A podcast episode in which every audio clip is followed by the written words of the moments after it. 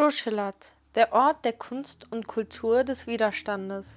Stelka Jivan, Dezember 2022, Ausgabe 235, Delal Serhat. Tag für Tag schreiten die Aufstände in Ostkurdistan, Rojhelat, fort und das Feuer, welches entfacht wurde, brennt lichterloh.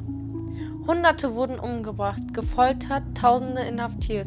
Bei diesem Widerstand, der geleistet wird, kommt man in eine tiefe Demut und auch ein Erstaunen. Wie kann es sein, dass man bei solch einem hohen Druck und mit dem Wissen, dass man möglicherweise sein Leben verlieren wird, diese Art von Haltung an den Tag legen und unermüdlich weiterkämpfen? Gleichzeitig versuchen die Staaten, diese Situation auszunutzen und jede liberale Institution entwickelt ihre eigenen Einschätzungen und Kommentare, um dieser Revolution so viel Sinn wie nur möglich zu berauben und so, wie sie es bei jeder freiheitlichen Existenz auf dieser Erde tun, ihren Stempel aufzudrücken.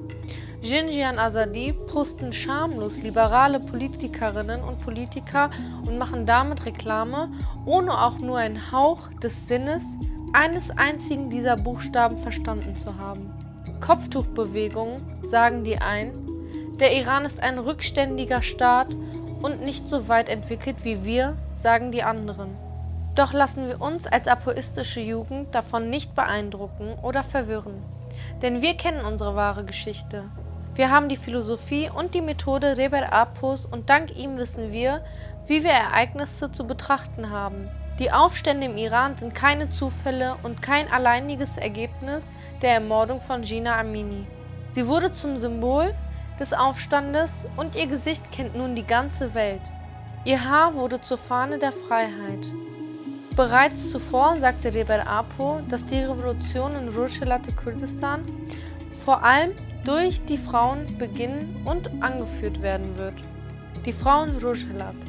Dies hat seine Wurzeln bereits vor langer Zeit. Der Osten Kurdistans war kulturell immer sehr stark. Die Regionen wie zum Beispiel Erdelan, aber auch viele andere Städte haben eine glorreiche Geschichte und Kultur. Die Kultur ist vor allem von den Frauen geprägt worden, so wie jede alte Kultur, die in Gesellschaften existiert und auf dessen Grundlage die Menschheit sich entwickeln konnte. Doch vor allem hier konnte sich diese Kultur lange schützen. Rojhelat ist sehr vom Zoroastrismus geprägt. Hier ist das Leben heilig. Ein freiheitlicher Gedanke und das Gleichgewicht zwischen Mann und Frau stehen im Vordergrund.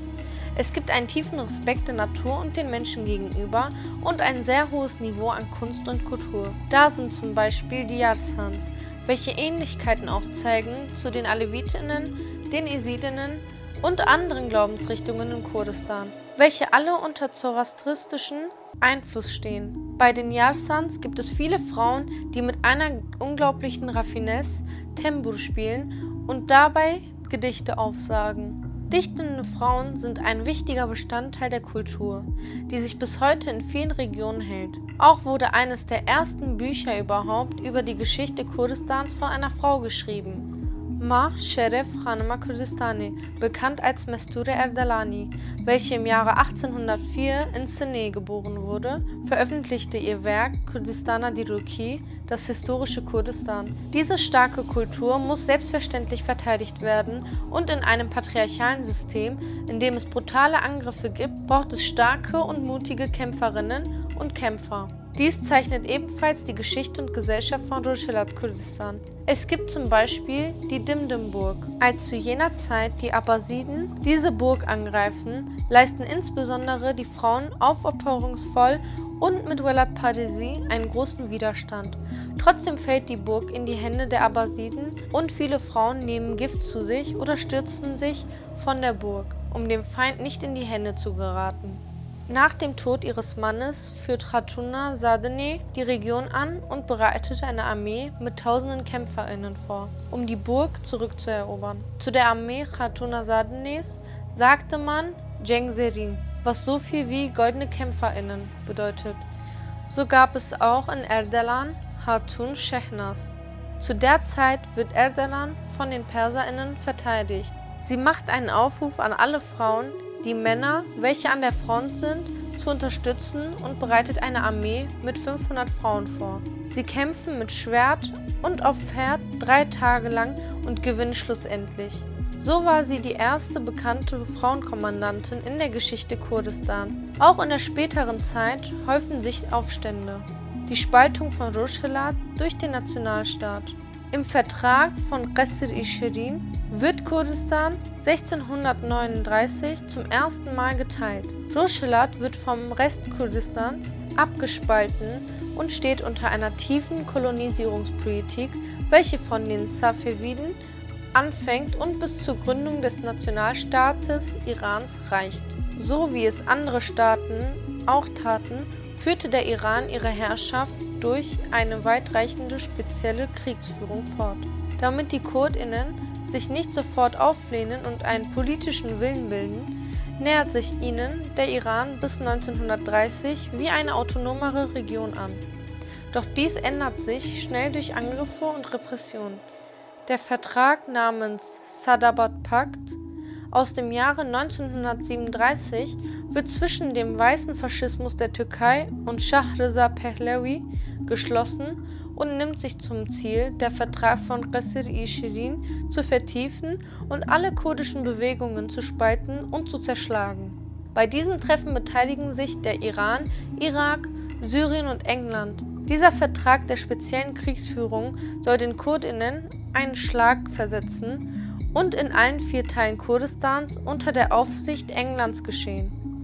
Die Hängung von Qazi Mohammed, welcher der Vorreiter der Republik Kurdistans war, prägte sich ein in das kollektive Gedächtnis der Kurdinnen.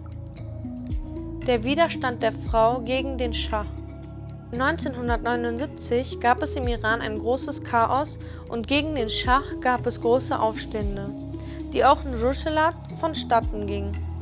Die Bewegungen in Rushlat stellten sich gegen den Schah und übernahmen sogar die Kontrolle mehrerer kurdischer Städte.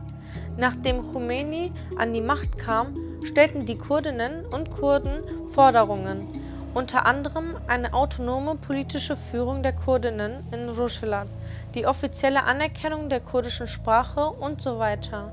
Doch dies wurde nicht akzeptiert und der Konflikt wurde so groß, dass der damalige Vorreiter dieser Aufstände, Sheikh Izzeddin Husseini, den Dschihad gegen den Iran ausgerufen hat, genauso wie Khomeini es gegen die Kurdinnen tat.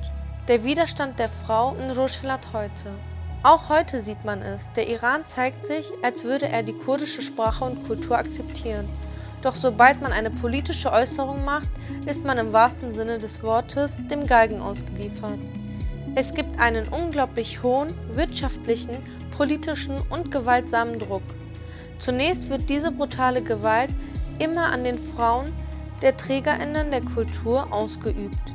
Unter Aufsicht des Staates wollen sie durch eine Reduzierung des Körpers auf einem Objekt für den Mann durch Sihurti, Spitzel und durch gesetzliche Umzingelung den Widerstand der Frau betäuben. Das islamische Regime versuchte in der Vergangenheit bereits, Frauen welche eine gesellschaftliche Vorreiterschaft darstellten, durch Steinigung und Säureangriffen mundtot zu machen. Gina Amini wurde aus all dem gesammelten Hass dieser Geschichte zu Tode gefoltert. Doch die Liebe zur Freiheit, welche sich in der Gesellschaft Rushilats immer gehalten hat, ist größer und stärker.